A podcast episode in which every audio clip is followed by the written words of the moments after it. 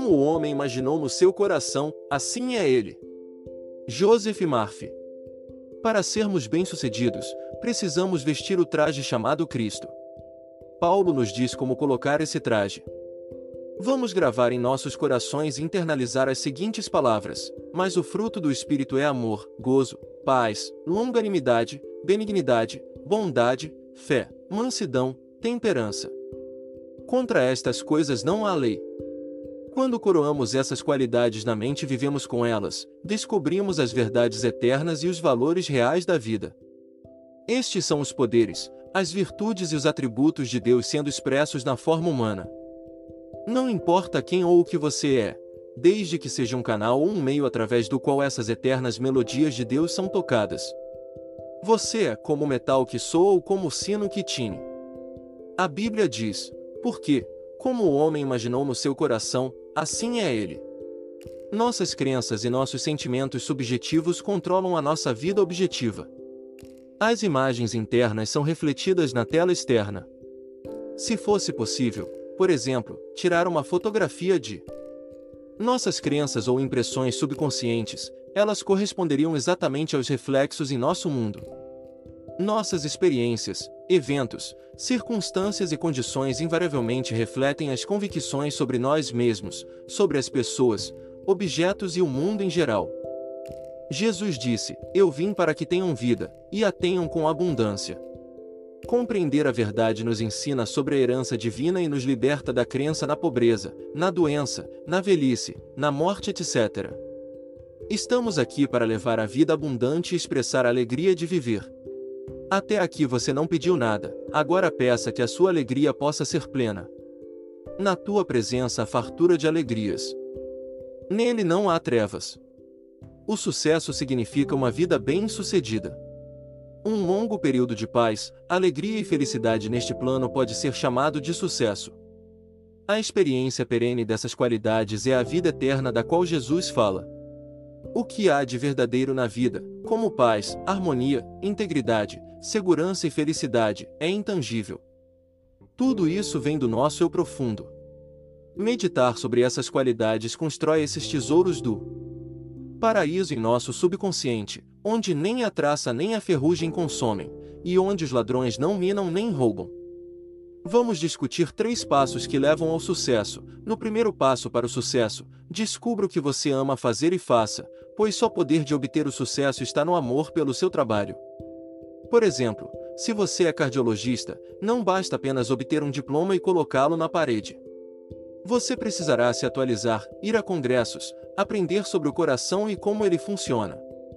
Como um cardiologista de sucesso, você visita clínicas e lê os artigos científicos mais recentes. Em outras palavras, você se mantém atualizado sobre os métodos mais avançados para aliviar o sofrimento humano.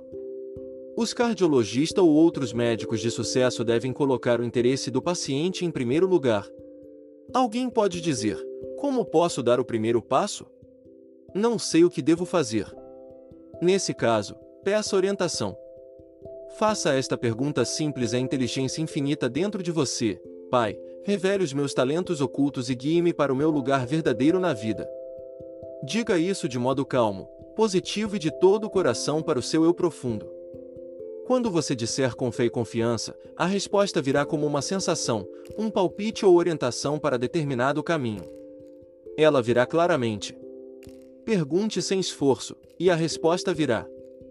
Deus fala em paz, não em tribulação. No segundo passo para o sucesso, especialize-se em determinado ramo e saiba mais sobre ele do que qualquer outra pessoa.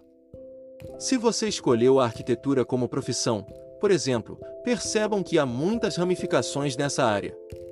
Você pode dedicar todo o tempo e atenção à especialidade que escolheu. Além disso, deverá ficar empolgado bastante e tentar saber tudo o que há disponível nessa área. Se possível, você deverá saber mais do que qualquer outra pessoa. Você precisa se interessar com ardor e desejar servir ao mundo. Há um grande contraste nesta atitude mental em comparação à da pessoa que só deseja ganhar a vida ou apenas sobreviver. Sobreviver não é o verdadeiro sucesso. O seu motivo deverá ser maior, mais nobre e altruísta. Você deve querer servir ao outro, jogando o pão sobre as águas. O terceiro passo é o mais importante, é preciso ter certeza de que esse desejo não esteja voltado apenas para o seu sucesso. Oh, seu desejo não deve ser egoísta e sim beneficiar a humanidade.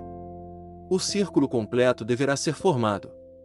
Em outras palavras, a sua ideia deverá sair com o objetivo de abençoar e de servir ao mundo.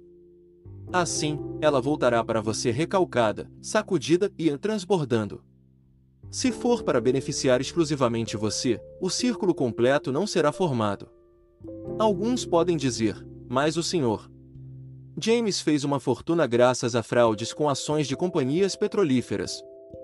O indivíduo pode até parecer bem-sucedido por um tempo, mas o dinheiro conseguido por meio de fraudes costuma ganhar asas e voar para longe. Quando fazemos mal ao outro, fazemos a nós mesmos. O outro é você. Amarás o teu próximo como a ti mesmo. O próximo é você.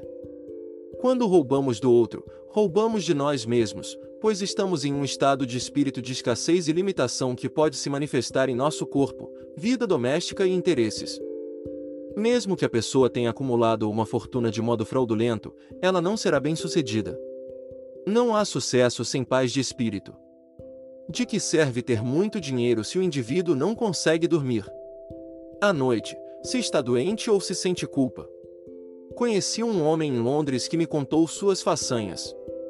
Ele havia sido batedor de carteiras profissional e conseguido uma grande quantidade de dinheiro. Esse homem possuía uma casa de veraneio na França e levava uma vida de rei na Inglaterra.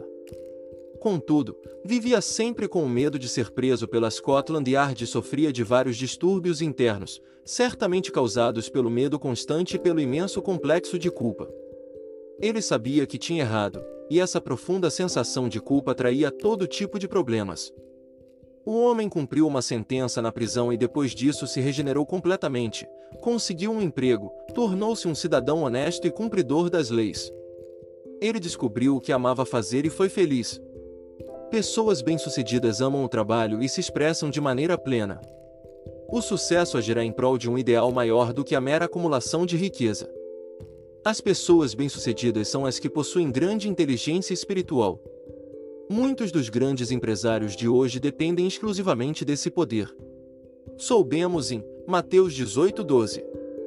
Se algum homem tiver cem ovelhas, e uma delas se desgarrar, não irá pelos montes, deixando as noventa e nove, em busca da que se desgarrou.